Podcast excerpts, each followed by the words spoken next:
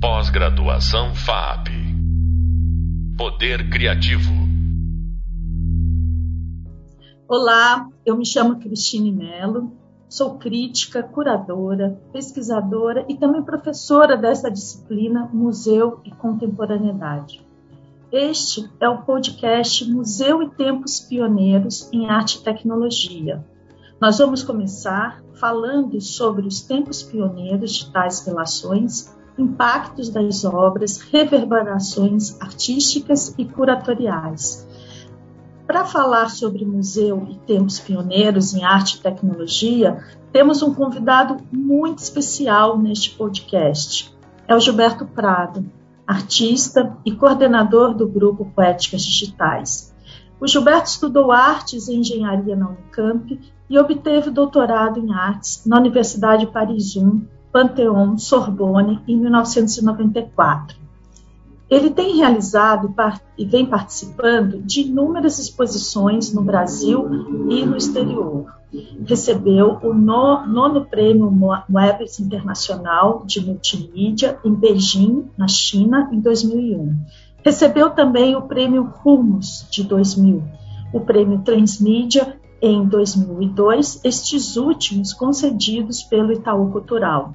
Ele também recebeu o sexto prêmio Sérgio Mota de Arte e Tecnologia em 2006 e também o Rumos Itaú Cultural 2019 e 2020, entre outros. Publicou os livros Arte Telemática, do intercâmbio de imagem aos ambientes virtuais multiusuários, de 2003, e, com Jorge Laferla, Circuito Arte Alameda, de 2018. O Gilberto Prado, Prado trabalha com arte em rede e instalações interativas. Atualmente é professor dos programas de pós-graduação em artes visuais da ECA USP e do programa de pós-graduação em design da Universidade Anhembi Morumbi. Gilberto é um grande artista e um grande curador, e que eu admiro muito. É um prazer, Gilberto, nós estarmos aqui para essa conversa. Oi, Cris, querida, prazer enorme de estar aqui junto com você que tá, e todo mundo que está nos ouvindo aí. Grande prazer. A gente está falando de telemática, de encontros, olha aí. E a gente está falando cada um no seu canto, cada um na sua casa. O que era sonho, o que era utopia, né, em, em uma época, né, no, no, final dos anos 80, começo dos anos 90, agora está se tornando realidade, quer dizer, uma extensão do nosso cotidiano. Exatamente, exatamente. Gilberto, conta pra gente um pouquinho sobre o seu interesse por arte, tecnologia e como foram suas primeiras vivências.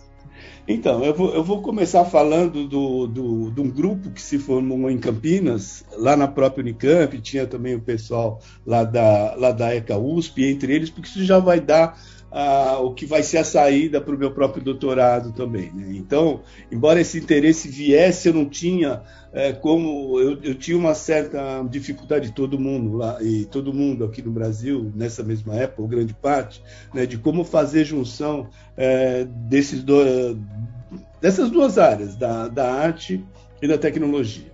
Então tinha, tinha um grupo que a gente começou fazendo trabalhos com, é, com fax, mesmo algumas experiências com o próprio computador também, que era um grupo onde você tinha o, Paulo Laurentes, o Arthur Martucci, o Milton, o Milton Sogabi, entre outros colegas também, que, que, que participamos é, para fazer essas trocas. Né? Então, isso acontece no, no final de, digamos, 89, que é quando a gente conhece a Karen O'Rourke, que vinha fazendo um projeto né, que, é o, que era o Paris, uh, Paris, uh, Paris Réseau, né, que era um, um, desculpa, que era o projeto City Portrait, né? O Paris Réseau só foi mais tarde, eu já estou confundindo tudo. Era o City Portrait, então onde havia essa troca de, de, de imagens de várias cidades que estavam conectadas é, pelo mundo. Esse trabalho ele foi exposto mais lá na frente, em 1990. Na, aí eu já tinha ido para Paris. Então, quando eu entro, quando eu faço esse contato com a Karen, né, e com várias outras pessoas, então você tinha o Roy Ascot, o Steve Wilson, bom, enfim, era um número muito grande de, de assim participantes externos também, né? Mas aí, em conversas por acaso com a cara, eu falei: eu quero ir embora, eu quero fazer alguma coisa, e lá vou eu. É, eu, vou, eu, eu vou tornar curta essa história, senão ela vai ficar muito aí comprida. Mas a gente tinha essa possibilidade, né, de, de surgiu esse, esse, digamos, interesse. Aí eu vou lá para a França e começo a fazer esse, esse doutorado. E no nosso laboratório, que a gente tinha alguns, alguns aparelhos de fax, estava também a Vera Monar né, que é artista agora, inclusive, desse ano lá na Bienal de Veneza, que o marido dela dava aula lá também, né? Lá na, lá na Paris 1. Então era um grupo assim pequeno para a gente pensar o que, que era esse laboratório. A gente tinha um, um, um computador que era, sei lá, acho que um um 2, um 286, talvez nem isso, naquela época eu nem lembro o número que ele tinha, e dois aparelhos de fax, que custavam uma verdadeira fortuna. Era tudo isso que nós tínhamos lá no, nesse laboratório de arte e tecnologia da Universidade de. Genial. E a gente lá em Campinas, a gente tinha dois aparelhos de fax lá na, lá na Unicamp, em toda a universidade. Um que ficava lá no Instituto de Física, outro na reitoria. E é com isso que a gente pedia tipo emprestado para a gente trabalhar, essa coisa toda. Maravilha, maravilha. Gilberto, e é interessante também observar que, de forma pioneira, então, já desde o final dos anos 1980, antes mesmo dos usos da internet, né, na, na esfera cotidiana, nessa escala que que, na verdade, a sociedade passou a viver a partir mesmo dos anos 1992, 93, 94, ou seja, antes mesmo disso, o trabalho City Portrait, que você viveu, participou, criou, levantou um debate sobre os impactos da comunicação telemática, né, justamente na, na esfera urbana. Então, é, é, é realmente o lugar do artista como um lugar pioneiro, investigativo, trazendo linguagem para territórios né, da ciência, da tecnologia, onde o, os modos de, de, atuação intersubjetivos né, ainda não, não estavam estabelecidos. Né? Exatamente, isso é muito legal. E, e por exemplo, quando eu, aí nesse, nesse final de, de 89 eu vou lá para a França e entrego e integro o grupo, o grupo quer dizer, Arte em Rede, que, que era coordenado pela Karen, pela Karen O'Rourke. Né? Que foi muito bacana, porque também permitiu, eh, digamos, estreitar esse, esse contato com, com o grupo lá na França, quer dizer, eu, eu, eu, eu, comecei a fazer parte desse grupo lá, né, e, e, com, e com outros nós e links que estavam sendo estabelecidos. Um pouquinho mais lá para frente, em 1991, vai ter uma, uma, uma exposição que se chama Machine a Communiquer, ou seja, máquinas de comunicação, lá no Lavillette. Né? E é sobre ela que o, que o, que o próprio Popper ele vai falar, né? ele vai descrever um dos meus projetos, que é o, que é o Connect. Mas o bacana dessa mostra, né, é, do qual a gente tinha, a gente participava de, de, um, de uma. Então, nela você tinha o Jeffrey Shaw, o Nam, o Nam June Paik, o Fred Forrest, ou seja, todos esses artistas, entre, entre tantos outros, que estavam trabalhando, né, como que poeticamente, como que artisticamente a gente trabalha essa questão dessa conexão global, essa questão dessa, digamos, partilha né, desse mundo que estava sendo conectado de uma forma completamente nova. Dessa possível, digamos, ubiquidade, todas essas possibilidades que estavam sendo geradas e que estavam sendo aí, aí criadas. Então, essa exposição durou mais de, de, de, de nove meses, né? O que foi ótimo, porque quando eu, que foi, foi o momento que eu pude desenvolver os trabalhos lá da minha tese, foi quando eu, eu pude fazer o MUNI também, que, que lá dentro a gente tinha os nódulos do, uh, lá, do lá do café eletrônico, do Kit Galloway e do Sherry Kabinovich, nessa, nesse mesmo momento, porque onde estava esse Lavilete trabalhando isso, a documenta de Cássio também estava mexendo isso, que foi a questão. Então eles levaram esse café é, eletrônico é, é, é do kit da Sherry é, lá para lá para Cássio, e da mesma forma levaram a, a Van Gogh TV holandesa também para lá, entre vários outros eventos. Então foi um momento em que houve essa olhada para o mundo, né? Essa, aldeia global, né? como que esse, essa aldeia global estava se formatando, e o que era mais bacana disso tudo, como que os artistas trabalhavam isso. Então, a, que, a questão dessa autonomia para os artistas trabalharem, que ah, vocês trabalhavam com sim, era o mal barato, era uma atenção a gente fazer isso, sim. E a gente buscava sempre a questão do, do uso desviado de mídias. Então, voltando ao, ao, ao projeto Connect, como você assinalou aí, né? É, a questão dele era como que a gente podia fazer um uso desviado dessas máquinas. Né? Como que a gente podia, então, para aquele aparelho que, que era um simples é, enviar, receber, como que a gente podia fazer dele um, uma espécie de moto contínuo, né? Onde você, então, o que eu propus com esse projeto Connect, então, eu estava eu tava lá em Paris, o, o Eduardo Cac lá nos Estados Unidos, o Matuca aqui no Brasil, em algumas dessas trocas, e nós tínhamos que ter dois, dois aparelhos juntos, conectados simultaneamente, e quando uma folha de papel saía de um desses aparelhos, ela imediatamente ela era colocada no outro para ser, ser emitida, né?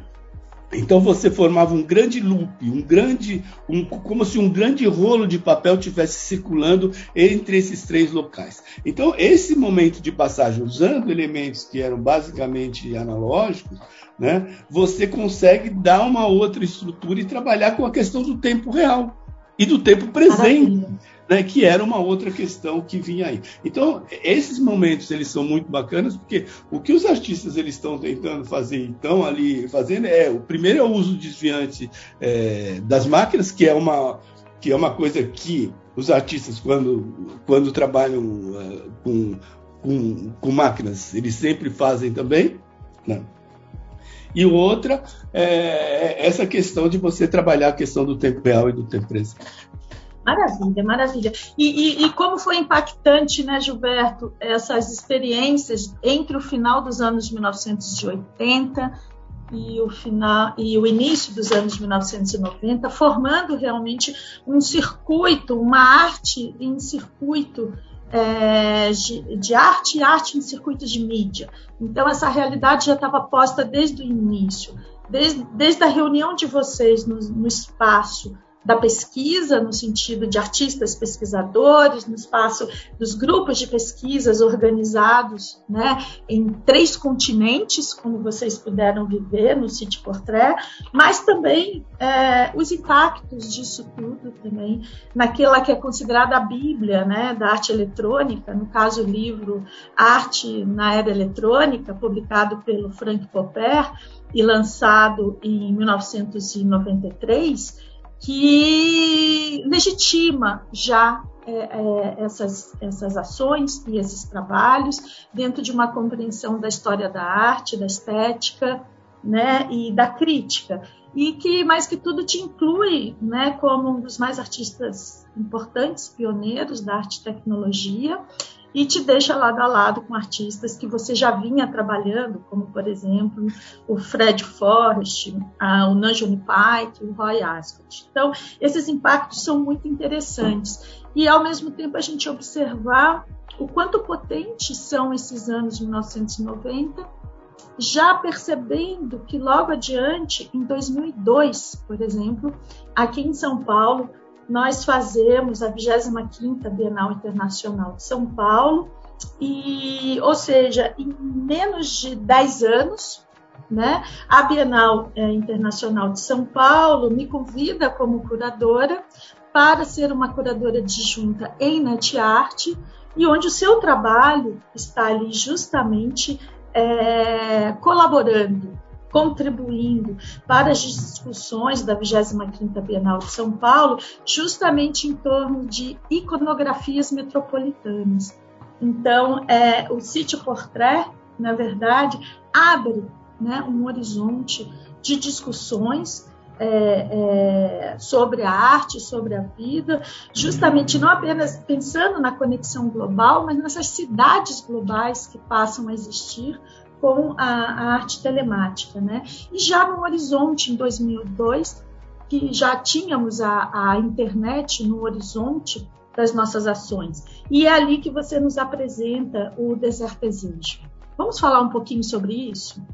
Então, o Deserto Desejo é um trabalho que realmente eu gosto muito, você sabe, né? Um trabalho muito legal, foi uma grande surpresa, ele foi fruto de, é, de uma bolsa Rumos, né, de um trabalho Rumos, e a gente levou quase um ano e meio para que a gente desenvolvesse.